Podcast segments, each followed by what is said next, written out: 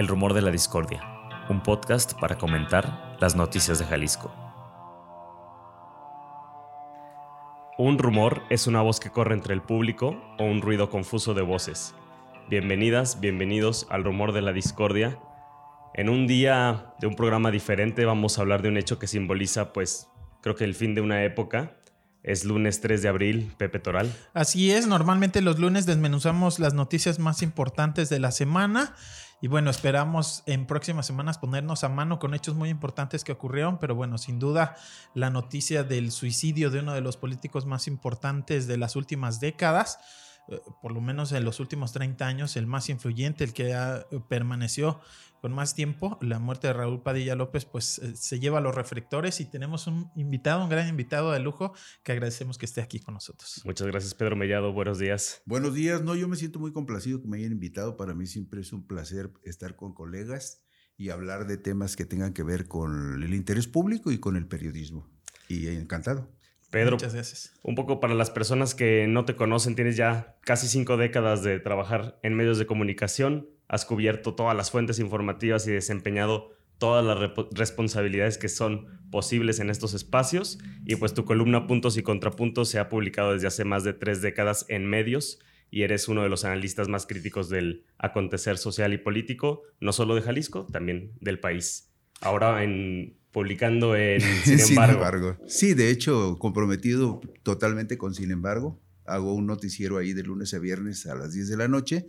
Escribo una columna todos los sábados y a partir de junio les tendremos una sorpresa que esperemos sea buena para la audiencia. Que es este medio digital de nivel nacional, eh, pero tú manejas información también eh, local y bueno, al tema de Raúl Padilla López, eh, seguimiento puntual desde hace bastante tiempo. Fíjate una cosa eh, que siempre me ha llamado mucho la atención. Decimos que, que los medios que se publican en la Ciudad de México son medios nacionales, cuando la mayoría de ellos ni siquiera alcanzan la distribución suficiente como para cubrir incluso la Ciudad de México. En este tiempo de crisis de los costos, los altos costos de papel, los altos costos de producción, los altos costos de impresión, eh, los periódicos en algún momento hubo algunos que llegaron a tirar 110 mil, 120 mil ejemplares diarios. No creo que haya uno en este momento que esté tirando arriba de 60 mil ejemplares. Entonces eso de que son medios nacionales es muy relativo. Medios locales de la Ciudad de México. Son medios de la Ciudad de México que, bueno, Con pues, que, se, el- que se puede leer en, en los estados y más ahora. El otro asunto, creo que ya es muy difícil hablar de medios locales o de medios regionales. Por ejemplo, este programa lo estamos este, transmitiendo a través de Internet, pero no sabemos hasta dónde esté llegando. Entonces ya todo es muy relativo. La proximidad o la lejanía que podamos tener de ciertos hechos o de, de ciertas personas, pues ya no se puede medir igual que antes. Claro. Porque finalmente nunca sabes hasta dónde está llegando la señal de este programa. A lo mejor por allá en, en Taiwán algún chinito que quiere aprender español, desafortunadamente probablemente aprenda muy No mal español, bien. no lo aprenda muy bien, a lo mejor nos está viendo en este momento. Es, es, va- va- habrá quien diga, no, estás loco. No, estaríamos locos si no entendiéramos que ya la, la potencialidad de las transmisiones en Internet Es- no tiene ningún límite. Oye, y especialmente con el tema de Raúl Padilla, yo creo que este programa puede ser muy escuchado. Yo me preguntaba un poco cuando te buscábamos y te invitábamos ayer en medio de toda la vorágine de información, las notas y lo que se publicaba, si alguien, ustedes lo veían venir, si te imaginaron, si imaginaron que esto era posible un poco antes de entrar, digamos, a la vida de, Raúl Padilla. Mira, eh, Raúl Padilla es- estaba enfermo desde hace bastante tiempo. No tengo ningún elemento para afirmar cuál hubiese sido la causa de sus últimos males, pero sí es evidente que eran males graves, serios. No Por ahí creo. temas intestinales, ¿no? Sí, al- al- hay quienes, bueno, hablan de enfermedades serias que pudieran haber afectado de tal manera su salud que él hubiese tomado esta decisión tan, tan grave y tan especial. Eh, a lo mejor no lo esperábamos, pero yo he de decir algo que, me- que es muy importante. Raúl Padilla López fue un personaje excepcional, un hombre extraordinariamente inteligente, Claro. eh, con un ímpetu muy fuerte para emprender cosas, pero también un hombre que difícilmente, creo yo, aceptaría dejar en manos de otros su destino y su futuro. Mm. Y hasta ahí me quedo. ¿eh? Lo conocí muy bien, pues que prácticamente éramos de la misma edad. Él se suicida a los 68, yo tengo 67. Mm. En algún tramo de nuestras vidas, él como político en la Universidad de Guadalajara y yo como periodista, pues llegamos a coincidir en, en muchas cosas. Pero evidentemente, lo repito, un personaje como Raúl Padilla no iba a dejar en manos ni del destino ni de otros su futuro. Y más un futuro donde él tuviese que plantear desde una óptica personal algunas objeciones sobre cómo le gustaría que lo vieran los demás. Claro. Pero indudablemente que era un hombre muy inteligente y un hombre que tomaba decisiones tan extremas como esta. ¿sí? Eh, no diría yo que, que no me extraña, pero, pero tampoco me causó mucha sorpresa, porque era un personaje muy singular en muchos aspectos. ¿eh? Claro. Eh, tú llegas aquí a Guadalajara cuando Raúl Padilla todavía no llega a la rectoría y va saliendo de la Federación de Estudiantes de Guadalajara. Sí, claro. eh, si no me equivoco, Raúl Padilla, aquí tengo el dato. Él fue presidente de la Federación de la Federación de Estudiantes de Guadalajara de 1977 a 1979. 79, sí. Acababa de terminar su, su, su participación como presidente de la FED cuando yo llego a Guadalajara. Y ahí en ese inter, como sucedió en muchos casos, pues mucho lo conocimos, ¿no? Incluso en, es, en el 84, 85, yo empiezo a escribir la columna Puntos y Contrapuntos en, en el periódico El Occidental y la empecé a escribir porque hubo elecciones en el 85. Entonces, en el preámbulo de las elecciones, yo empiezo a escribir esa columna que, que en- eh, desde un principio estuvo orientada a las cuestiones políticas, públicas y de elecciones porque en ese tiempo yo cubría partidos políticos, este, organismos electorales, lo que había entonces de organismos electorales, Congreso del Estado y tribunales de justicia. Entonces, en esa época, eh, yo recuerdo muy bien que como en el 85, 86, yo publiqué una columna en el Occidental donde decía, terminaba, por lo tanto, el próximo indiscutible rector de la UDG va a ser Raúl Padilla. Porque sí, era muy claro que Raúl tenía, miren, todos lo sabemos. En la Universidad de Guadalajara, por lo menos desde que la FEC adquiere la preeminencia que tuvo como el principal instrumento de poder en esa institución, desde el 51, cuando, cuando lo preside Carlos Ramírez Ladevik, eh, la FEC siempre fue una entidad de poder muy fuerte.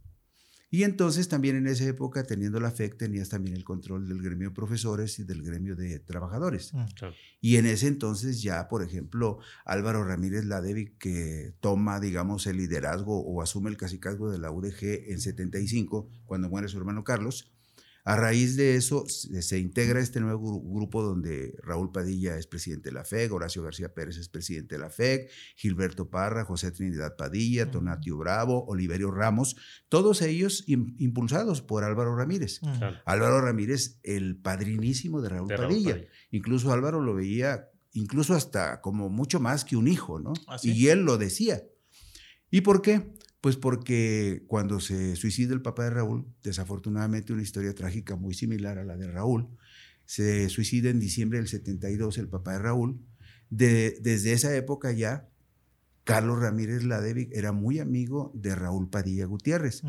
Entonces, los El Ramírez... Fue cofundador, sí, ¿no? Abrigan, sí, abrigan a, a Raúl desde muy joven. Raúl, cuando su papá se, se suicida, tenía 18 años. Y entonces se vuelve protegido de los Ramírez Ladevic. De tal manera que su llegada a la FEG en el 77 es prácticamente normal. Y cuando Álvaro lo impulsa, y Álvaro era entonces el jefe político en el 89, y Horacio García Pérez era el otro brazo poderoso de Álvaro. Entonces, eh, los tres empujan y Raúl llega a la rectoría.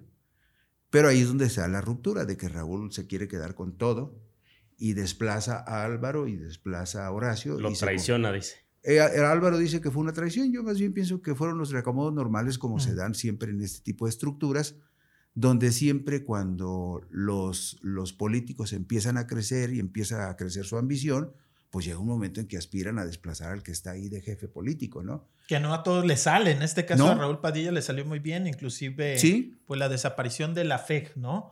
Bueno, ¿cómo era esa, esa institución en esos tiempos que pues a nosotros nos tocó nada más conocer de manera indirecta? Bueno, mira, era un grupo de poder. Y como grupo de poder, eh, hacía valer ese poder por los conductos que fuese necesario incluyendo las armas. O sea, era un grupo armado, o sea, los muchachos de la FEC, y esto me lo han platicado incluso algunos rectores, dicen, pues éramos unos chamacos de 22, 23 años que hacíamos lo que nos decían. Mm. Y la verdad que hacían lo que les decían, asaltaban, robaban, intimidaban, incluso los propios profesores para que les dieran las calificaciones que ellos necesitaban, ¿no? Mm. Y por supuesto, también mataban. Hay personajes celebérrimos que todavía viven, que incluso hasta llegan a presumir su currículum delictivo y criminal, ¿no? Y hablan de que mataron gente. Incluso es muy delicado hablar de esto si no se tienen las evidencias y las pruebas, pero evidentemente la FEC de esa época también mataba. Era muy común. Acuérdense ustedes que hay un momento por allá en el 73 72-73, cuando se da el encono entre el grupo de los vikingos, que luego se convierten en juventudes juaristas, eh, abrigados por los uno, y se enfrentan a la fe, y se enfrentan a Que eran como la guerrilla urbana. Lo que dice Álvaro Ramírez, por ejemplo, con respecto al asesinato de Carlos en septiembre del 75, dice, no, es que a Carlos lo mandó matar el gobierno.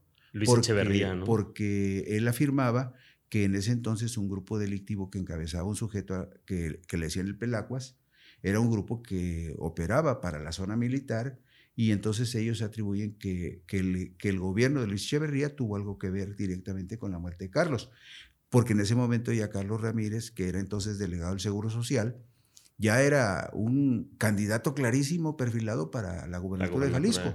Y al parecer, en ese entonces, eh, Echeverría, yerno de José Guadalupe Zuno, los Zuno, una familia muy poderosa en Jalisco, siempre en disputa con, con, este, con los Ramírez Ladevik. De hecho, lo que acabamos de mencionar, esa, esa confrontación de las juventudes juaristas a las que los Zuno se señala a los Uno de que ellos los armaron, no me extrañaría que así haya sido, aunque ellos lo niegan, se enfrenta con la FED. Mm. Un día yo platicaba con Horacio García Pérez sobre ese asunto y, y le decía, oye, pero pues andaban armados también, eran unos pistoleros. Dice, bueno, sí, pero es que también había gente que estaba en contra de nosotros que también andaban armados, ¿no? También ellos, dice. Entonces, eh, todo el mundo armaba a los muchachos en esa época y eh, en algún momento también hubo mucha manipulación de los jóvenes para cosas extremas, como, lo, como asesinar incluso, ¿no? En el caso de, de Carlos Ramírez Ladevic también, luego con investigaciones que sacó por ahí Sergio Aguayo de los de la charola. Sí, sí, sí. Haciendo esta investigación, ¿no? De los archivos de la Dirección Federal de Seguridad. Y encontraba también que no era, o sea, como que no se podía determinar realmente los vínculos con Luis Echeverría, con el gobierno de Luis Echeverría, y que también podían haber estado involucrados, pues, la misma Federación de Estudiantes de Guadalajara, la FEG. Mira, en este país hay muchos secretos que todavía no se desentrañan. Entonces, es... Eh, Pepe Toral, que es profesor de periodismo o de algunas materias de periodismo. Las presunciones y las inferencias no son verdades, por muy fuertes que parezcan. Todo aquello que no se pueda documentar o que no se pueda sustentar y argumentar con algún elemento tangible de prueba, no, no es válido. En ese, en ese esquema puede haber diferentes interpretaciones y puntos de vista desde diferentes eh, puntos de observación. Pero todos deben de tener argumentos que la sustenten. Y bueno, si hablamos del periodismo, hablamos de que nosotros ponemos a consideración de las audiencias y los lectores lo que somos capaces de generar profesionalmente y de documentar profesionalmente y será libertad de la gente decidir en qué cree o en qué no cree. E incluso si, si discrepa de aquel argumento que nosotros planteamos. Pero también, por ejemplo, algo que me da mucho gusto de esta nueva época, cuando todo está en redes y todo se puede documentar en redes o se puede consultar, es que podemos los periodistas decirle a la gente, mira, yo tengo este argumento sobre este tema. Y tengo esta serie de evidencias sobre este tema. Pero si tú quieres profundizar en el conocimiento más detallado de lo que yo te estoy diciendo, aquí están los enlaces para que tú vayas directamente a la fuente que yo estoy citando, porque ese es tu derecho, ¿sí? Y, y el asunto es, sí, yo puedo tener una idea y un argumento sobre un tema, pero tú tienes el derecho de documentarte directamente si quieres y yo estoy obligado a decirte de dónde saqué la información que te estoy ofreciendo y en la cual sustento mi argumento. Entonces, eso es una maravilla. Pero, por ejemplo, de, esa época que estamos hablando de los años 70, cuando la Dirección Federal de Seguridad era la policía política del gobierno y que desaparece en la época de Miguel de la Madrid, porque se documenta, Manuel Buendía lo documenta y dicen que por eso lo mataron, de los vínculos muy estrechos que había entre la Dirección Federal de Seguridad y las bandas del narcotráfico que ya lubricaban muchas actividades de políticos y enriquecieron a muchos políticos también. Entonces, eh, esa información eh, no es del todo confiable tampoco por una razón. Yo recuerdo desde la época de los 80, cuando estábamos en algún evento, que no faltaba quien decía, ya llegaron las orejas. Y eran las orejas, los espías de gobernación que llegaban a husmear a ver quién iba, apuntaban los nombres de los que iban, qué se decía, qué se preguntaba o qué se afirmaba. Pero el asunto es que en muchos casos una cosa era lo que se decía o se argumentaba o se hablaba en una conferencia de prensa, por decir algo muy específico.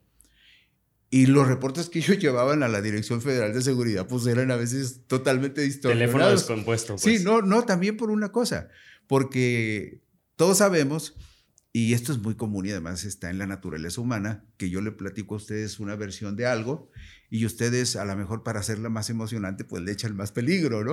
Entonces, eso sucedía. Y pues era una época en donde, pues, no sé, la, mucha de la gente que se dedicaba a, servir de espías para el gobierno, pues nunca fueron entrenados para ese propósito. Algunos eran hasta analfabetas, ¿no? Mm. Pero bueno, eh, es, esa información que existe y debe existir ya nada más en tarjetas y papeles, pues tampoco es 100% confiable. confiable. Claro. ¿sí? Porque va muchas veces de origen distorsionada, ¿no? Eh, la fe eh, llega, digamos, la mayoría de los rectores, por ejemplo, el papá de Enrique Alfaro es presidente de la FEG y luego es rector, igual que Raúl Padilla, igual que Trino Padilla, que Tonatio Bravo.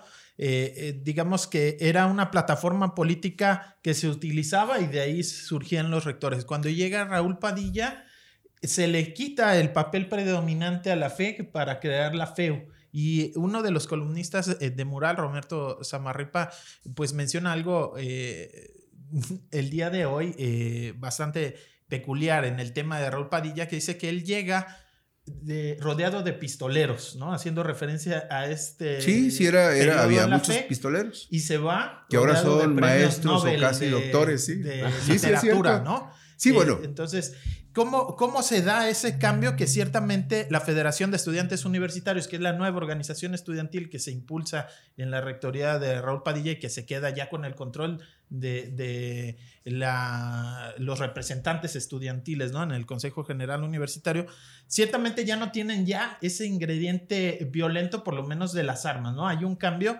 que no necesariamente es... Eh, por Raúl Padilla, también por el contexto social, pero es algo que sí cambió, digamos, evidentemente en la violencia que se ejercía en la Federación de Estudiantes de Guadalajara, que no está en ese nivel presente ya en la actual FEGO. Sí, cambiaron muchas cosas. Mire, ustedes recuerden, por ejemplo, que la década de los años 70 fue una época muy convulsa. desembocan ahí todas las insatisfacciones y reclamos de movimientos, por ejemplo, de maestros, de médicos, de ferrocarrileros que a finales de los 60 son muy fuertes, de campesinos, de ejidatarios, de comuneros, de gente pobre, digamos, que reclama cosas y que en la mayoría de los casos está de alguna manera articulada como movimientos de, tendencia de izquierda. Mm. Es la época grande del viejo Partido Comunista Mexicano, ¿no? que incide en muchos sindicatos independientes.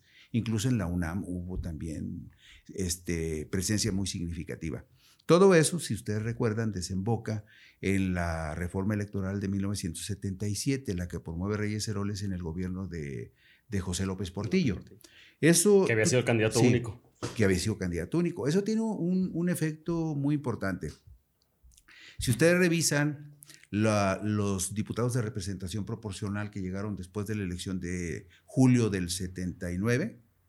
Hombre, la calidad de todos esos hombrones de izquierda que llegaron eran verdaderos íconos de la izquierda en México, ¿sí?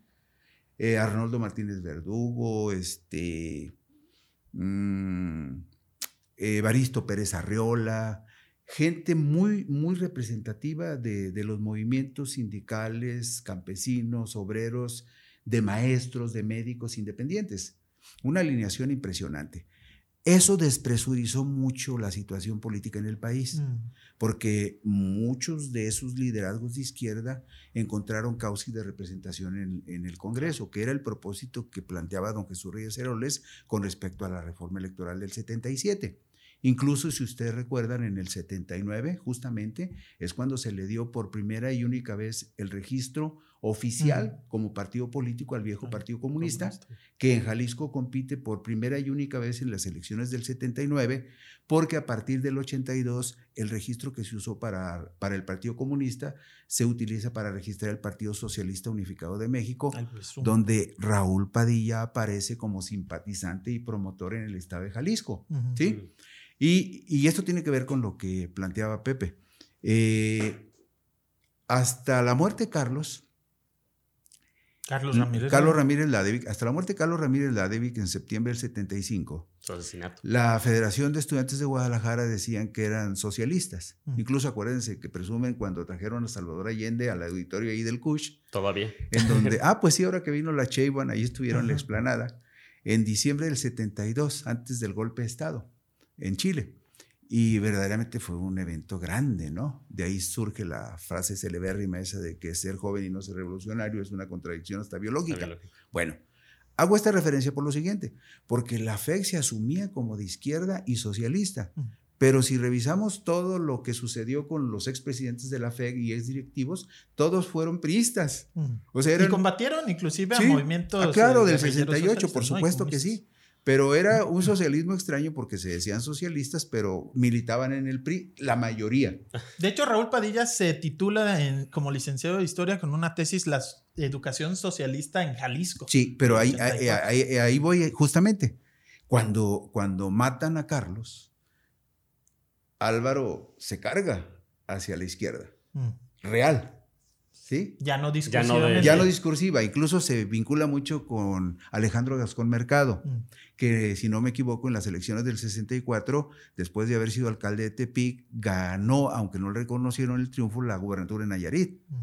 Que en ese entonces Muñoz Ledo era presidente del PRI, negocia con el dirigente nacional del Partido Popular Socialista que acepte una senaduría por Chiapas mm. a cambio de no reconocer el triunfo aquí en, la gubernatura de Nayarit, Alejandro Gascón Mercado. Mm.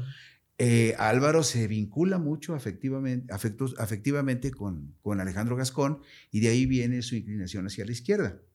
Y de ahí viene también que por ahí del 83, 84, Raúl se vuelve socialista. Mm. Eh, allá en el oriente vivía José Dolores, Mártir, que, él presumía que había sido secretario particular de Lombardo Toledano y luego muy amigo de Carlos y de, y de Álvaro Ramírez Ladevi. Y digamos, con contacto con Raúl Padilla. Y en la casa de Dolores Mártir, ahí se organizaron muchas campañas del PESUM. Y él asegura que allí en su casa a él le tocó ver que Raúl firmó su credencial de, afiliación al PESUM, aunque Raúl siempre lo ha negado. ¿Ah, sí? Pero eso es lo que le da un giro a, este, a la FEC.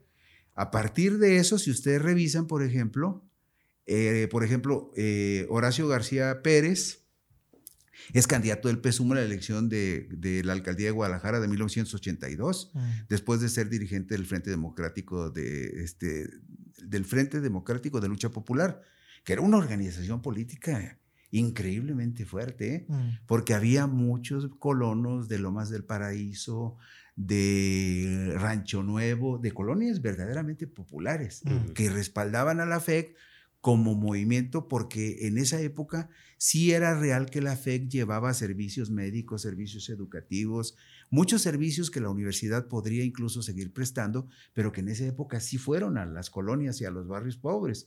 Y en ese momento el Frente Democrático de Lucha Popular que encabezaba Horacio como expresidente de la FEC, fue verdaderamente muy fuerte. Entonces, por ejemplo, Horacio termina su gestión en la FEC del 79 al 81 y en el 82 es candidato del PSUM a la alcaldía de Guadalajara. Y es en ese, en ese inter quizá la votación más grande que la supuesta izquierda o quienes se siguen de izquierda en Jalisco ha logrado en, el Ayuntamiento de Guadalajara. Mm. La ah, segunda más alta fue la de Tonatio Bravo, mm. años después, también expresidente de la FEC. Sí. Incluso porcentualmente la votación que el PSUM logró en esa ocasión en el Estado, con candidatos, si no me equivoco, como en 35 municipios, a diferencia de cuando Tonatio contendió en Guadalajara, que ya fueron más municipios, fue la más alta históricamente para un movimiento de izquierda, mm. con el PSUM. Bueno, pues eh, en ese inter, por ejemplo, también en el 82, Dolores Mártir y José Dolores Mártir y Beatriz Híjar llegan como diputados plurinominales del PSUM al Congreso de Jalisco. Antes, en la elección del 79, Claudio Palacios Rivera llegó como único en la historia de Jalisco, primero y único diputado del histórico Partido Comunista Mexicano de representación proporcional en el Congreso del Estado.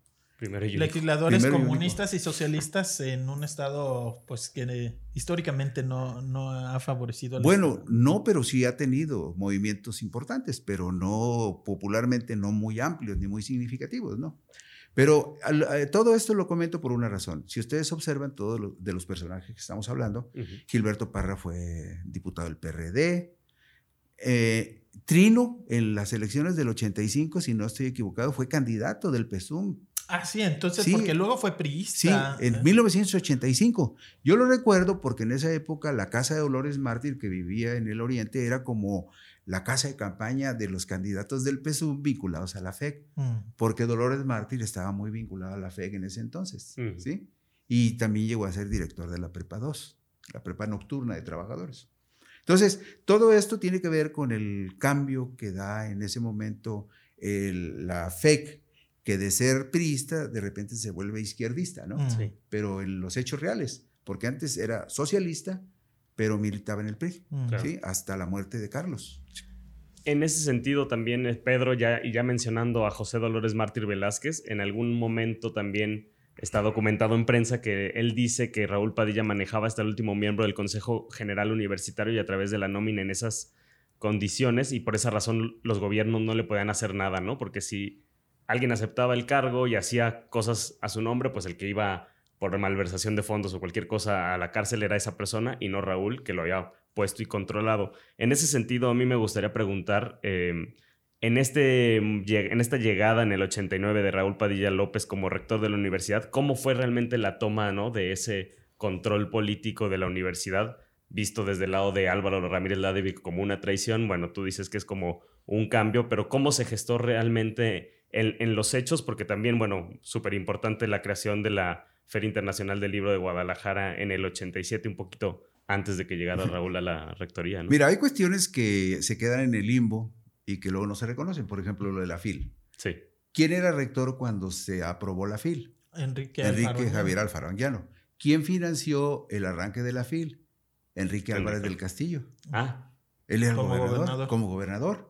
Y es algo que no existe.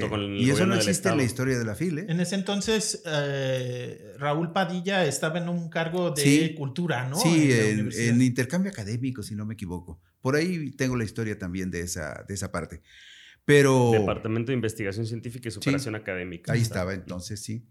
Pero el, el asunto aquí es que. ¿Cómo llega Raúl? Bueno, pues Raúl llega por lo que ya sabemos, o sea, impulsado por por toda la fuerza que representaba la FEC y el control de los gremios. Acuérdense ustedes que en esa época es la época en donde empiezan a surgir personajes como Celia Fausto Lizaola, como Samuel Romero Valle, que se convierten en, operadores de Raúl en los gremios de trabajadores y de académicos. Al tiempo que son candidatos plurinominales. Sí, y son gente vinculada este, al grupo de Raúl, pero algunos de ellos más directamente al grupo de Tonatio, ¿no? Entonces ahí, ahí se va estructurando el control absoluto de... Eh, ¿Qué pasa en ese caso? Le quitan el control de los gremios a los viejos líderes de la FEC, mm. ¿sí? A los viejos, a, Álvaro. no, a Álvaro no. Álvaro encabeza este, este recambio Pero se lo quitan, por ejemplo, a, don Enrique Javier Alfaro Anguiano, mm. a, este, a Zambrano Villa, mm. a este, ¿cómo se llamaba este señor? El, papá del ahora secretario general. No, yo tampoco sé, no sé. sí, este. Es Mata. ¿Eh? ¿Eh? el secretario. El secretario general de la UDG es hijo de un expresidente de la FEC mm. que jugó un papel crucial, Guillermo Gómez Reyes. A ese grupo fuerte de ex de la FEC es a los que este grupo de Raúl, Horacio, Gilberto, Trinidad, con la bendición de Álvaro, les arrebatan el control del, poder real en la Universidad de Guadalajara. Bueno, entonces, eh, Raúl llega de manera natural porque tenía todo el respaldo de quien debía tenerlo, ¿no? Y hay algo que no hay que perder de vista también. Cuando Raúl es rector, cuando Raúl este, llega a la rectoría, pues se enfrenta con Álvaro y con Horacio y con, y con Oliverio Ramos, que le toman prácticamente la universidad porque Raúl quería hacer una repartición, digamos, del poder en donde él resultaba más beneficiado que Álvaro y que Horacio. Y de hecho, en algún momento, este Álvaro se queja de que se quiere quedar con todo. Y entonces le paran la universidad varios meses hasta que cae enfermo Álvaro. Eso me lo platicó el mismo Álvaro. ¿Es con lo de la toma de rectoría? Sí, cuando toma rectoría. Y entonces este, Raúl consigue que Carlos Ramírez Powell, el sobrino de Álvaro, lo lleve al hospital donde estaba este, internado Álvaro. Y ahí ya internado Raúl le jura lealtad eterna a Álvaro a cambio de que levanten la toma de la universidad. La levantan y Raúl ya nunca volvió a tener ninguna, no, no hubo lealtad. ninguna devoción de lealtad por, por, por, Álvaro Ramírez. Pero también hay otras historias que a mí me han platicado directamente los, los, los actores protagonistas de esa situación. Quien finalmente le da la bendición a Raúl Padilla, y así lo han dicho varios de los que están incluso en su círculo más cercano, fue el presidente Carlos Salinas de Gortari. Por eso a Raúl se le, se, le, se le acusa de ser un instrumento del neoliberalismo, porque hasta donde yo tengo documentado por versiones de actores directísimos de esa época, ¿quién llegó como secretario general con Raúl en, en el conflicto? Guillermo Gómez Reyes, mm. un hombre que fue presidente de la FED, que pertenecía al grupo de García Paniagua y que además tenía una leyenda de argumentos violentos muy documentados. Mm. Entonces, además de que llega este Guillermo Gómez Reyes a respaldar a Raúl en un terreno donde Guillermo Gómez Reyes tenía prestigio y fuerza, también tenía consejeros en el Consejo General Universitario que apuntalaron el poder de Raúl en el Consejo General. Y de esa manera Raúl se consolida en la Universidad de Guadalajara. Eso fue en el 89. En el 91 promueve, eh, y, esto articulado por, por este, eh, el, que fue secretario general, mm, Peña Peña Ramos. Peña Ramos. El Atenguillo. El Atenguillo, articula todo el proceso para la fundación de la FEU. Actual rector de Cutonala. y ahí andaba Mara Robles. Sí, y andaba este, la diputada. el Paros, este, el que ahora es maestro en Derecho, casi doctor, ¿no? Que fue consejero de la Judicatura, que es gente de Tonatio. Eh, Partida Caballero. Partida Caballero. Eh, él anduvo también en ese movimiento. Entonces, lo que sucede es que se apoderan de la FEU, toman prácticamente todo el control y a partir de ahí Raúl se vuelve inamovible. Además logró otra cosa esencial. Eh, cuando defenestran a Guillermo Cosío por las explosiones del 22 de abril de 1992, toma el relevo Carlos Rivera Cebes, que era entonces el coordinador del Congreso, y Carlos Rivera Cebes modifica la ley orgánica de la UDG para darle autonomía. Antes de, eh, todavía Raúl lo nombra Cosío, porque el Consejo General le presentaba al gobernador en turno una terna de, aspirantes a la rectoría y el gobernador en turno resolvía. Usualmente quien estaba de secretario general le tocaba en la siguiente ser rector. En este caso era Correa Ceseña el que estaba en la secretaría general y, en teoría, de acuerdo con los usos y costumbres, le, le hubiera tocado ser rector y no le tocó, porque el poder del grupo de Álvaro, de Horacio, de Raúl ya era muy significativo. Pero cuidado también en esto. A partir del gobierno de Rivera Cebes debe haber sido, si no me equivoco, en el 92 en el, eh, perdón, en el 92 o el 93 se modifica la ley orgánica le quita al gobernador del estado la facultad de nombrar rector y se la atribuye al Consejo Al General. Así es decir, le entregan a Raúl Padilla el control absoluto de la universidad porque Raúl controlaba ese tercio de, de consejeros que representaban a los profesores, ese tercio de trabajadores y por supuesto todos los, Todos los estudiantes, estudiantes, la estudiantiles. federación. es- Entonces Raúl pues tiene todo el control del Consejo General y a partir de ahí se apodera de la universidad. Que el Consejo General, eh, digamos, para quienes no están dentro del ODG, es como el congresito, digamos, Sí. ¿no? El poder legislativo de la universidad. Son eh, más de 100 eh, consejeros. Son como 180, más o y menos. está dividido, ¿no? En, en tres, tres, tres, tres son tercios. La tercera parte de estudiantes, de académicos y de trabajadores. Y es eh, quien define quién es el rector. Claro. Y a partir de ahí, de la rectoría de Raúl Padilla del 89 al 95, a partir de ahí, eh, todos llegan con el beneplácito de, de Raúl Padilla López, ¿no? Mira, de los que ha puesto Raúl, Víctor Manuel González Romero.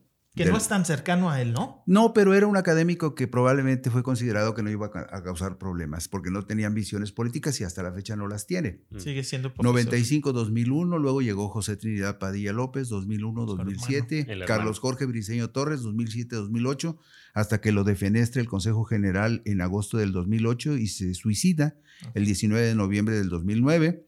Eh, lo releva Marco Antonio Cortés Guardado, luego sigue Tonatio Bravo, que deja en el un año antes para irse de candidato a diputado federal plurinominal, y termina Ricardo Villanueva en este caso del 2019 al 2025. Todos, todos absolutamente impuestos por Raúl. Incluyendo a Carlos Briceño, que muy pronto, ¿no? Eh, al año ya le había quitado cargos importantísimos como No, pero- presidir la, la Feria Internacional del Libro. Y más le quitó los cargos y más rápido lo defenestraron a Sí, él, claro. ¿no? Bueno, lo que pasa es que eso fue un absurdo. No sé quién le aconsejaría a Carlos eso, Le pero calentaron la cabeza. ¿cómo puedes aspirar a controlar una universidad donde tienes todo el Consejo General en contra? Claro.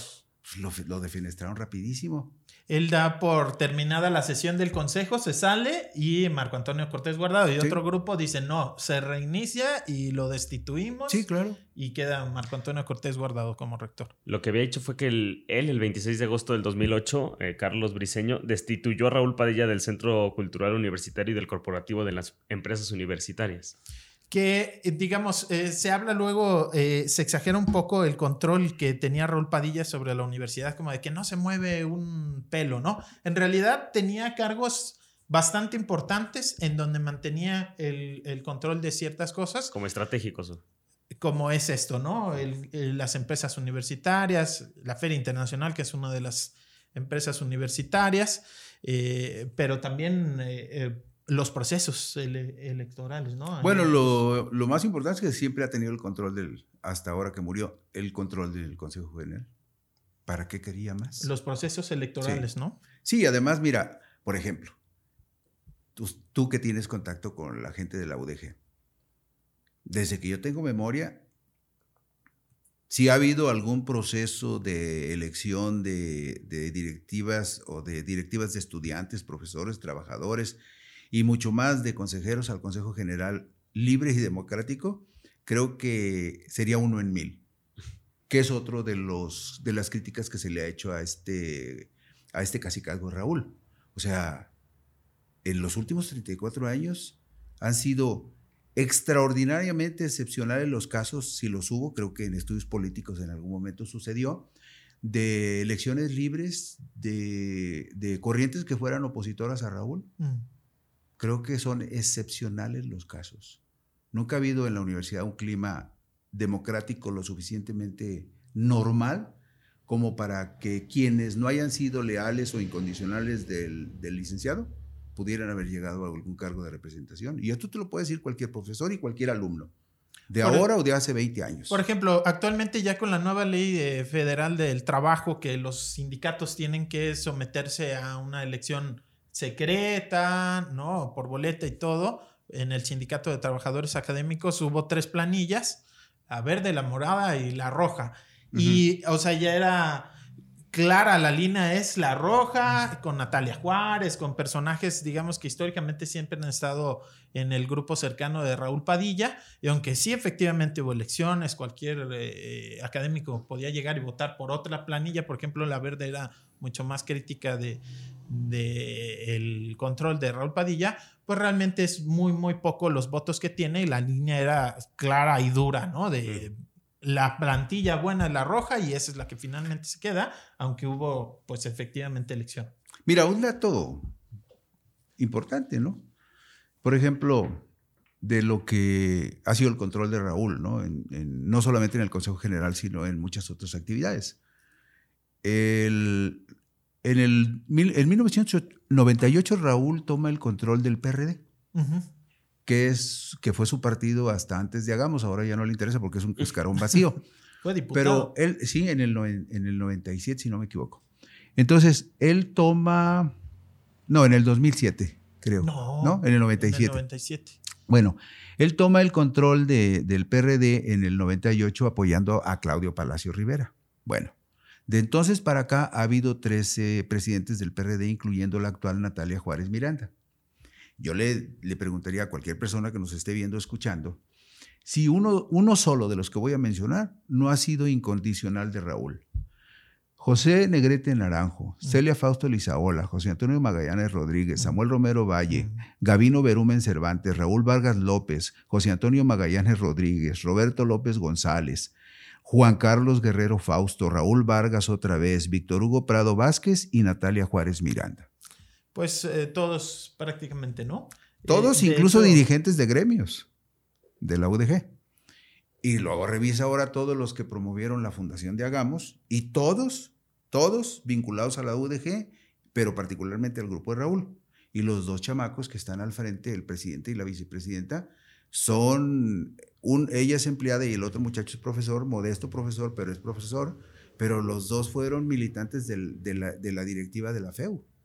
Entonces también es otro partido que se construyó con recursos humanos y materiales de la Universidad de Guadalajara para favorecer los proyectos políticos de Raúl.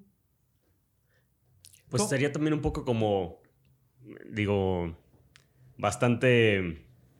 O sea, hay muchísimos temas de qué hablar a lo largo de la vida de Raúl Padilla, pero un poco también nos estamos acercando hacia el tiempo final de este programa. Y quisiera que empezáramos a hablar quizás del legado, de lo que significa. Ayer domingo 2 de abril, pues se encuentra el cuerpo sin vida de Raúl Padilla al interior de su casa. En la escena se encuentra un arma de fuego. Se menciona que hay un recado póstumo. Pero eh, me gustaría, Pedro, Pepe, que habláramos de qué significa Raúl Padilla, ¿no? Para, la, para el Estado de Jalisco, para la Universidad de Guadalajara. Lo que también cambió, cuál es parte del, del legado que deja su trabajo en 34 años al frente ¿no? de todos estos grupos y espacios universitarios. Sí, su presencia, digamos, no oficial, aunque nunca dejó de tener cargos ¿no? Eh, al interior de la universidad, quizá el brevísimo tiempo en que se los quita Carlos Briceño, nada más, y es casi de las primeras decisiones que toma Marco Antonio Cortés Guardado regresarle ¿no? Eh, la presidencia del patronato del Centro Cultural Universitario, de la FIL, etcétera. Eh, pues algo que de alguna forma eh, a mí me parece muy positiva como profesor de, la UDG es el tema de la red universitaria, ¿no? El que se hubiera descentralizado, que haya preparatorias en prácticamente todos los municipios de, Jalisco, centros universitarios regionales, creo que es algo muy importante. Eh, que viene de esta reforma que le da finalmente todo el control de la Universidad Ropadilla, ¿no? En, sus años. Eh, digamos que ese para mí es pues el cambio más significativo al interior de la Universidad de Guadalajara, más allá de la importancia de eventos como la FIL. Yo pienso que educativamente ese tema de la descentralización, pues bastante importante. Fíjate que sí es un asunto muy importante y con mucha visión, pero sigo pensando que a pesar de los años, el sistema de la red universitaria no se ha consolidado por razones. Si tú analizas quiénes han sido rectores de los centros, han sido como virreyes, mm. porque van y se regresan porque no sienten que tengan que ir a hacer huesos viejos en las regiones para construir mm. proyectos educativos, sino que muchos de ellos sienten que es como castigo, como mm. destierros. Y entonces, están en la capital y van y, y siempre están soñando con regresar. Entonces, y, y, además hay otras cosas. Por ejemplo, eh, yo recuerdo, en algún momento, cuando Armando Macías era el, rector del centro universitario de Tepa, y Roberto Castellán era el rector del Centro Universitario de Lagos, nomás menciono un detalle con respecto a este asunto. Sí. Eh, el mismo día yo hablé con los dos por una razón, porque los dos se quejaron de lo mismo, Mm. de que por órdenes de Raúl Padilla se les habían quitado entre 7 y 9 millones que estaban etiquetados en Lagos para construir infraestructura y también en Tepa. Mm. ¿Y saben por por qué les quitaron ese dinero? Según la versión de Roberto y la versión de Macías. Porque Raúl necesitaba 32 millones para terminar la remodelación del Teatro Diana y Mm. del Andador Escorza. Mm. O sea, Sí, los centros universitarios no necesariamente fueron... Dependía mucho de quién iba a ser el rector, de si era muy, muy amigo, muy cercano, muy lejano al A licenciado. O sea, todo tenía que ver mucho con eso. Que es una, un- una iniciativa y un proyecto verdaderamente valioso, sí, por supuesto que sí. Que los niños de la zona norte no tengan que venir a Guadalajara obligadamente es maravilloso. Sí, pero no sé hasta dónde Raúl verdaderamente después de crear la red se preocupó por ella Claro. Mm. porque no le dio todas las herramientas a los rectores, ni tampoco todo el equipamiento que se necesitaba. Y bueno, pues todos los que hemos estudiado en la UDG, porque mucha gente a lo mejor no lo sabe, yo estudié en la UDG también la carrera de Derecho. Nunca me he titulado porque yo no estudié para ser abogado ni para litigar, yo nada más Entenderle. estudié para aprender. aprender un poco más de las cuestiones jurídicas, pero nunca mi pretensión ha sido ser abogado, yo soy solamente periodista. Mm. Entonces, cuando yo estuve en el CUSH, por ejemplo, yo me acuerdo muy bien, para todo el centro universitario había dos proyectores nada más. Ah, y todos destartalados, ¿eh? Porque de los dos no se hacía ni uno. Luego me acuerdo que en ese entonces sucedió que se cayó un ventilador de techo y dijeron, no, pues hay que corregir eso. ¿Y saben qué hicieron? Compraron este, ventiladores de pedestal y los clavaron en los muros. Yo lo vi, o sea, eso nadie me lo contó. Y estamos hablando de un Y centro son dos detalles, imagínate todos O los que tienen y que es un contarlos. centro universitario aquí en Guadalajara. Sí, claro. O sea, las condiciones de muchos Entonces, módulos de sí, prepas. pues, son la idea y el proyecto es un proyecto maravilloso. Bajar a los Como, detalles es como todo un muchos mundo. de los proyectos de Raúl, que si los observas desde un solo lado dirás, qué maravilla. Claro. Pero cuando los observas desde otra perspectiva, te das cuenta de que hay muchas grietas y que, y que son cuestionables desde otra posición, ¿no? Las empresas universitarias y el control de la cultura es otra de las grandes críticas, ¿no? Mira, yo nada más les voy a dar un dato que está documentado. Hay un muchacho que se llama Luis Herrera de, de Reporte Índigo. Saludos, Luis. que, que hizo un trabajo muy bueno y se publicó el 11 de febrero de 2021. Nada más como un dato así muy ilustrativo. Entre el 2001 y el 2020 se, inve- se- se llevaban invertidos ya 4.856 millones de pesos en el Centro Cultural Universitario. Mm. Si revisamos los presupuestos de los últimos 6, 8, 10 años, nos vamos a dar una- cuenta de una cosa. Hay presupuestos que el gobierno del Estado le etiqueta a la UDG, en donde hay más dinero para el Centro Cultural Universitario que para infraestructura universitaria. Y cualquiera lo puede checar, ¿eh? Allí en transparencia de la UDG, ahí están todos los presupuestos, los puedes checar. Y ahí te puedes dar cuenta también todo lo que desde hace 12 o 13 años se ha destinado para las empresas universitarias que en promedio son más de 500 millones de pesos, con lo que se podría eh, acondicionar un centro universitario completo. Y en todos, hasta el de 2023, tú lo puedes checar. Desde el 2010, 12 están ahí los presupuestos, puedes checar hasta el 2023. Y abajito de donde vienen descrito el presupuesto y las empresas universitarias, hay una leyenda que dice indistintamente, las utilidades serán reinvertidas en las empresas universitarias. Hace como un año Villanueva andaba presumiendo que ya habían hecho una prepa con los dividendos que había dado las empresas universitarias. A lo mejor sí, ojalá que así haya sido. Pero oficialmente, en todos los presupuestos oficiales que cualquier persona puede checar allí en la página de transparencia de la UDG, en todos dice, las, las utilidades que generen las empresas se invertirán en las mismas empresas o en nuevos proyectos de las empresas. Por ejemplo, el- eh, este año, eh, aquí lo tengo, en el presupuesto del 2023 se están considerando 78 millones de pesos de utilidades. Mita y mita, ¿no? Eh, no, bueno, nada más dice utilidad estimada 78 millones de 587 Ujú. que eh, se consideran ingresos y egresos. Ahí sí hay que matizar. No, no es, digamos, el presupuesto de un centro universitario el más eh, grande de todos, más o menos también cuesta como 600 millones de pesos. Que son recursos del subsidio, digamos, dinero nuevo que les llega de la federación y del gobierno del, estado. que se invierten en la administración. En el caso de las empresas universitarias, son recursos de las empresas que se reinvierten en ellas, ¿no? Digamos, no es como dinero del subsidio. Si usaran, bueno, sí se usan, pero digamos, la, mayor parte del recurso de las empresas universitarias no, no viene del subsidio, sino viene de lo que generan principalmente las empresas este, exitosas, el PROC, la Escuela de Idiomas, la Feria Internacional del Libro, el Auditorio Telmex. son los, las que más facturan y que de alguna forma tapan los huecos de otras que generan pérdidas cada año. Por ejemplo, eh, la de energía tiene desde que se creó la operadora universitaria de energía generando pérdidas. En su momento los, los hoteles y clubes deportivos también cada año perdían. Entonces, digamos, las ganancias de la escuela de idiomas, las ganancias de los conciertos del Temex cubren luego pues las otras empresas. Pero una universidad con hoteles, con... Ahí les va, rapidito, para no entretenerme mucho. Mural viernes primero de octubre del 2010. La cabeza dice, pierde UDG 27 millones de pesos, registran empresas universitarias números rojos cada año.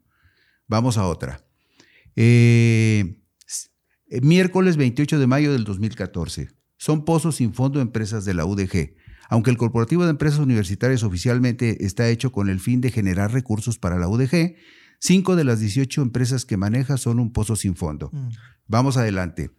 Eh, lunes 9 de junio del 2014, analiza UDG Futuro de Hotel. Tras 10 años generando utilidades, en 2011 el Hotel Villa Montecarlo registró millones de pesos en números rojos, 2014. Vamos al 16. Congelan ganancias. Las ganancias del corporativo de empresas que tiene la Universidad de Guadalajara están frenadas. La UDG opera 14 compañías con la misión de generar recursos de apoyo, sin embargo, sus utilidades se calcularon con una caída del 1.5% en el último año.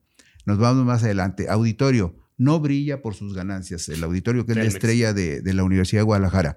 Dice, entre los años 2009 y 2016, la operadora Auditorio Metropolitano, empresa de la UDG encargada de operar el auditorio Telmex, reporta que sus ganancias fueron de 8 millones, lo que significaría apenas 1.214 pesos por año, según información del Corporativo de Empresas.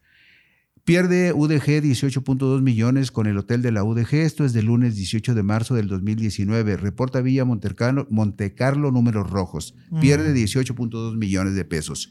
Luego, pierde UDG por energía. En de 2016 a la fecha, empresa acumula pérdidas por 11.3 millones. Eh, eh, ¿Qué más? El Telmex a concesión, domingo, lunes 22, lunes 22 de febrero del 2021 la pandemia de COVID-19 también pegó al corporativo de empresas universitarias. El rector de la máxima casa de estudios, Ricardo Villanueva Lomelí, dijo que al ser empresas autosuficientes, sus ingresos cayeron durante la contingencia. Lo que dice el rector es que se está analizando concesionar el Telmex. Entonces, lo que sucede, bueno, eso lo dijo y se publicó en mural, aquí está la nota, lunes 22 de febrero del 2014. De, hecho, aquí tengo yo el, reporte oficial del informe del rector. En el 2020, 51 millones de pesos de pérdida. Sí. las ahora llamadas entidades productivas les cambiaron el nombre. Ya no son empresas ya no son empresas universitarias. Entonces, hay. Ah, miren. aquí hay otra nota. Esta es de, de una muy buena reportera de Mural, Rebeca Pérez Vega. Ella publica el 7 de noviembre del 2021. Salvada por el subsidio. 50% del presupuesto se ha destinado a pago de nómina. El recinto integrado por cuatro salas se refiere al conjunto Santander. Mm. El conjunto Santander de artes escénicas es dependiente del subsidio, ya que 6 de cada 10 pesos que gasta provienen del erario público. Es cultura UDG. Ajá. Luego, eh, hay una, una nota muy interesante. Fíjense ustedes, ¿saben cuánto gana la directora del conjunto Santander de artes escénicas? No. Ella gana 99.384 pesos. Más que el rector. A eso voy. Y el rector de la UDG, de acuerdo con la nómina oficial que yo rescato aquí en el 21, el rector de la UDG aquí gana... La tengo de este año. 89.949. Ya, ya gana más, ¿eh? eh ah, bueno, pues qué bueno. Porque está por ahí del La señora del Santander le andaba ganando por varios miles de pesos.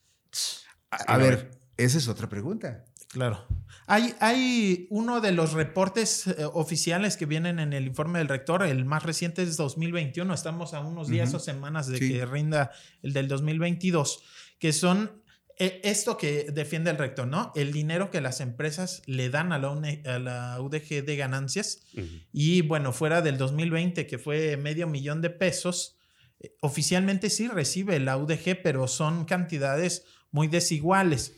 Por ejemplo, dice en 2016 21 millones que de las empresas se le entregan a la UDG. 2017 61, casi tres veces más. Y al 2018, curiosamente, en año de elección, no sé si tenga que ver, pero en año de elección cae siempre el dinero que le generan. De 61 millones en 2017 cae a un millón en 2018. ¡Wow! No, es una caída monumental. Lo que yo tengo documentado aquí con, con datos oficiales de la misma UDG, o sea, aquí no hay ningún dato inventado, todo viene en los presupuestos de la UDG. Aquí veo, por ejemplo, del 2010 al 2022, que es lo más reciente que se tiene, del 2010 al 2022, las empresas universitarias han gozado de presupuesto por 7.787 millones de pesos. Del subsidio, dice. Del subsidio. De, eh, ahí sí hay que matizarlo, porque... 7.787 no, millones. No sale del subsidio. Digamos que las empresas cuando se crean reciben, que eso habría que documentar cuánto realmente reciben eh, este presupuesto semilla. Y ya de ahí empiezan la, a... La pregunta es muy simple. ¿Ese dinero es de la universidad o no es de la universidad? Pero digamos, no viene del subsidio. Pero eso no es de la universidad. Definitivamente. Ah, el asunto es que, por ejemplo, 500 millones en promedio bien podrían financiar un centro cultural. Y otro dato también muy consolidado que es producto de las mismas estadísticas de la UDG, que es un otro de los puntos de cuestionamiento. En 13 años, del 2010 al 2022, el 57.32% de aspirantes a una carrera universitaria han sido rechazados por la UDG porque no hay cupo. Siempre la En tanto que la universidad invierte casi 5 mil millones de pesos en, los proyectos de Raúl. O sea, eso no tiene sentido ni es razonable. Ese es el punto. O sea, la forma discrecional, personalísima y patrimonialista como Raúl ha manejado la universidad los últimos 34 años. Claro, el auditorio Telmex es una obra maravillosa, pero Pepe, ¿Cuántas veces has ido al auditorio Telmex? Yo creo que unas 10. ¿Y tú has pagado? Sí, sí. ¿Te han hecho algún descuento por ser profesor de la UDG? Eh, no, nunca lo he aplicado. Nunca. O sea, las obras, el Conjunto Santander, el Auditorio Metropolitano, el, Auditorio Diana, el Cine Diana, todos son propiedad de la universidad y de la comunidad universitaria. Cuando algún alumno o profesor ha recibido, o cuando ha habido una promoción que diga a todos los alumnos y profesores de la UDG Va a haber una serie de conciertos importantísimos de música clásica en el conjunto Santander. Y para que vayan y disfruten de este bien universitario, se va a hacer un descuento del 50% a todos los que quieran ir. Nunca, ni siquiera del 10%. Se manejan como empresas privadas. Para, el hotel y el club, sí. Ah, en la, ahí le sueltan a la UDG una, pizcachita para que no se vea tan mal. Pero el asunto es ese, o sea, el uso discrecional de los recursos y bueno. opaco también. Hay ahorita cientos de condolencias por la muerte de Raúl y, estoy seguro que muchas son muy sinceras y muy conmovidas. Pero el asunto no es que se juzga a una persona, sino a alguien que ejerció una función pública y una responsabilidad pública en el manejo de recursos públicos de una institución que es propiedad incluso de los padres frustrados y de los jóvenes frustrados que nunca pudieron pasar por sus aulas.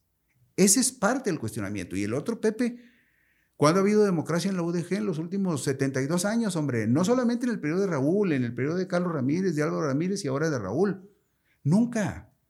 O sea, ¿cómo puedes explicarte que en una universidad no haya democracia? Y otro punto, lo pueden negar y lo, pueden, y lo podemos discutir, pero evidentemente los, los foros temáticos de la FIL en los últimos años se convirtieron en fotos para desahogos de una cierta corriente ideológica y supuestamente académica en contra de un gobierno o en contra de ciertas expresiones del gobierno.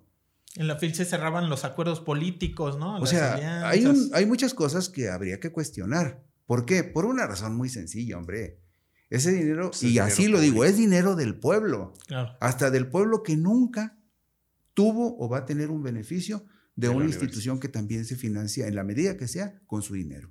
Pedro, ya para irnos, eh, ¿qué, se, qué podemos esperar eh, tras la muerte de Raúl Padilla? Se habla de pues los más cercanos, ¿no? El hermano Trinidad Padilla López, eh, Tonatio Bravo, ex rector y actual regidor en Guadalajara por Agamos, y el Atenguillo, Alfredo Peña Ramos, que eran junto con Raúl Padilla, quienes al final, este famoso Sanedrín, ¿no? El mismo Villanueva, ¿no? Villanueva, eh, pues que llega de alguna forma del grupo de, de, Alfredo Peña. Bueno, lo que, lo que creo es, muy, es lo que todo mundo de alguna manera deduce, ¿no? O sea, eh, indudablemente que Alfredo Peña tiene una influencia importante en, la Universidad de Guadalajara porque él ha sido el pastor de todos los presidentes y expresidentes de la, FEU. O sea, yo en, varias ocasiones que he platicado con Alfredo, Alfredo me ha platicado eh, cuando Raúl le daba la encomienda de buscar un candidato, apoyarlo y hacer lo que triunfara, incluso cuando se enfrentó este, el Chicho al candidato de, este, de Briseño. Mm. ¿Te acuerdas? Bueno. Y, eh, el que propuso al Chicho fue justamente el Atenguillo, porque Raúl le dijo, oye, no vamos a dejar que Briseño se lleve todo, incluyendo la presidencia de la FEU. Entonces él le dijo, pues juguemos y juguemos con el Chicho. Y aceptó la propuesta del Atenguillo. ¿Qué va a pasar? ¿Era César Iñiguez el de Briseño? ¿Quién era? Creo que era César Iñiguez en esa ocasión. El y líder sindical del Congreso. Sí, incluso este, hasta Alfredo Peña me dijo, y le ganamos de manera decente para que no se viera tan aplastante. sí, bueno, pero hago esto, este, esta observación por lo siguiente porque es indudable que todos los leoncitos ya son leones y algunos de ellos ya fueron rectores de centros muy importantes. ¿Quién fue el, último rector que repitió dos veces en el CUSEA?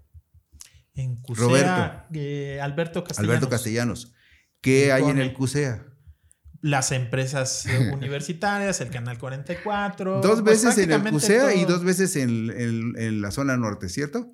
Bueno, hay personajes como Alberto que ya están maduros para ser incluso hasta rector. Claro. Bueno, entonces todo ese grupo de, de muchachos que en los últimos 32 años han manejado la estructura estudiantil de la UDG ahora reclaman su derecho a participar del poder. Chicho es el director de las prepas del CEMS. Lorenzo Ángel González, Felipe de Jesús Ocegueda, José Alberto Castellanos, Leopoldo Pérez Magaña, Ricardo Villanueva, él fue presidente de la FEU 2001-2004, Carlos Corona Martín del Campo, César Barba Delgadillo, el Chicho, Marco Antonio Núñez Becerra, José Alberto Galarza, senador suplente de Clemente Castañeda en el MC. o sea, ese grupo ya tiene poder. Imagínense todo lo que puede, en todo lo que pueden influir y todo lo que pueden controlar, siendo 12, 11 expresidentes más Zoé García, la actual de la FEU. Que ya algunos ya. Y el, y, el atenguillo ahí de padrino, ¿no? Claro. Que además es un hombre sumamente inteligente para la grilla universitaria, ¿no? que nunca fue rector no, general. Ya no le tocó porque al llegar Trino y Tonatio, y ya estando Maduro, Villanueva y algunos otros, pues ya no le iba a tocar. Además, él no pareció tener tampoco mucho interés en ser rector, ¿eh? Está ahí en Cutonala. Creo que eso es lo que lo hace más inteligente que otros, porque ha mantenido mucho poder sin exponerse tanto, ¿no? Entonces, el asunto es que ese grupo va a influir. Trino, por supuesto, él es el, heredero, digamos, eh, emocional de, de, Raúl, pero además les voy a decir una cosa. Desde que Trino fue rector, yo siempre tuve muy claro que Trino era un hombre muy querido por la comunidad universitaria, porque Trino es un tipo muy suave, de muy buen trato. Yo diría que a Trino lo, lo, lo, lo martirizó todo el tiempo ser hermano de quien era, porque el peso de Raúl nunca lo dejó crecer por sus propios méritos, que en algún momento pudo haberlos tenido, pero nunca lo dejó crecer. Pero sí, Trino tiene mucha influencia en algunas dirigencias de escuelas y eso. Que actualmente y el otro está en la biblioteca, no, no es un puesto. No, pero no lo necesita. El medio hermano sí es el rector de CUSEA. Entonces, este, por ejemplo, Tonatio. Yo creo que el asunto, como dice Pepe, está entre Trino, Tonatio y el grupo de la FEU que ya es un grupo. Sí, claro. Con Alfredo Peña y Ricardo Villanueva de líderes por la posición de Ricardo, que además también es el más maduro en muchos sentidos, él y el llamado Cone. Mm, Alberto. Alberto, son los más consolidados. Pero yo creo que esos tres ejes de poder van a terminar decidiendo cómo se reajustan las cosas en la UDG. ¿Y habrá intentos de Morena, de Movimiento Ciudadano, de... De, todos los que quieras apuntar, de todos puede haber intentos, porque la universidad es la segunda nómina más apetitosa del Estado y es la institución educativa pública más importante de todo el occidente de la República y una de las tres más importantes del país. 15 mil millones de pesos de Sí. presupuesto En anual. este año. 50% más, más o menos, que el Ayuntamiento de Guadalajara. Sí, mire, yo nada más quiero decir una cosa. Más allá de que, porque, porque luego la gente dice, es que ya se murió, sí, ya se murió. Que fue muy brillante, sí. Que fue muy inteligente, sí. Que fue un estupendo promotor, sí. Todo eso nadie se lo puede quitar a Padilla. Yo diría Claro. que incluso de, la- de lo que me ha tocado a mí ver en los últimos 40 años, una de las personas más inteligentes y brillantes que yo he conocido. El cuestionamiento a Raúl no es un asunto de, de sus prendas o de sus deméritos en sus iniciativas, no. El asunto con Raúl es el uso discrecional, personalísimo y patrimonialista del presupuesto, orientado fundamentalmente a sus proyectos. Mm. Que la FIL se debe de cuidar y preservar a costa de lo que sea, se debe de hacer. Claro. Que la red universitaria fue una gran iniciativa, también es cierto. Y podríamos señalar varias cosas de las que hizo Raúl. El cuestionamiento de Raúl es la forma como manejó la universidad y en detrimento de qué. Mm. El altísimo costo social que tuvo para muchos jóvenes que fueron rechazados por la universidad año tras año. Y además, la cooptación de los liderazgos independientes y el clima antidemocrático, impositivo y a veces hasta violentamente arbitrario en contra de profesores y estudiantes en una universidad que debió vivir un clima diferente por ser un espacio universal para las ideas, el debate, la discusión, ¿sí? Pero eso no es... O sea, ahí está el gran déficit en el manejo poco escrupuloso de los recursos para, los, para las labores sustantivas de la universidad en beneficio del pueblo. Y aquí sí pueblo, aunque Ciro, Ciro Moreyama diga que el pueblo no existe, pero sí existe, nada más que no lo ven, nunca lo han visto. Pero, pero ese es el gran desbalance que hay en, ¿sí? en su figura. en su figura, sí, o sea, desde mi punto de vista. Y, y reitero, de una figura pública que tiene que ser juzgada desde los medios con una actitud crítica, porque el periodismo es crítico, no hace relaciones públicas y no trata de quedar bien con todos. Tiene que cumplir una función en, en- en la búsqueda de la verdad con el único propósito de, de ofrecerle eso a la gente, a los lectores y a las audiencias, para que la gente tenga más herramientas para observar la realidad, analizarla y tomar sus propias conclusiones y decisiones. Nada más. O sea, uno no hace otra cosa más que eso, ¿no? Servirle a la gente. Y a la gente, no a los poderes formales, no a los poderes fácticos, porque el periodista no debe de hacer relaciones públicas, hace periodismo. Y si tiene que tomar una decisión de qué lado está, tiene que estar del lado de la gente, no del lado de los poderes. No, pues es bien cómodo llenarse los bolsillos de privilegios y de premios y de estímulos del gobierno en turno, de los gobiernos en turno o de los Las poderes formales o fácticos en turno. No, eso no le sirve a la gente. Y si el periodismo no le sirve a la gente, no le sirve a nadie. Bueno, a, a los periodistas corruptos sí, porque se hacen ricos. Y que también Sí. ahí tiene un papel la, la Universidad de Guadalajara, ¿no? En los medios, el Claro. recurso este año son 40 Otro millones. día el plan platicamos medios. de, ese Sí. asunto si gustan. Vamos a seguir hablando y se va a seguir hablando por muchos años de la figura de Raúl Padilla y de toda su influencia. Pues muchas gracias, Pedro, por habernos acompañado hoy. No, yo les agradezco mucho que me hayan invitado. Creo que hay muchos, muchas cuestiones sobre la universidad que es muy sano que se analicen y se discutan y se digan con toda claridad, aun cuando esto resulte incómodo para ciertas cofradías o ciertas burguesías muy privilegiadas, ¿no? Pero yo creo que siendo una entidad pública Claro. que le pertenece a la gente, aunque no se lo reconozcan, aunque le hayan sustraído la propiedad a la gente, creo que es un asunto que por eso debemos de tratar de analizarlo con cuidado y con detalle, porque la gente tiene derecho a saber cómo se gasta su dinero y sobre todo por qué se ha sacrificado la esperanza de tantos jóvenes y padres de familia cuyos hijos jamás pudieron entrar a la escuela. 60% año con año. Actualmente más de barbaridad. 300 mil estudiantes, Sí. es una comunidad eh, pues bastante amplia, entonces de suma importancia revisarlo con un enfoque crítico. Sí. Muy bien. Pues hasta Muchas ahí. gracias, Eh, Pedro. Gracias a quienes nos escuchan. Hasta luego. El rumor de la discordia, un podcast para comentar las noticias de Jalisco.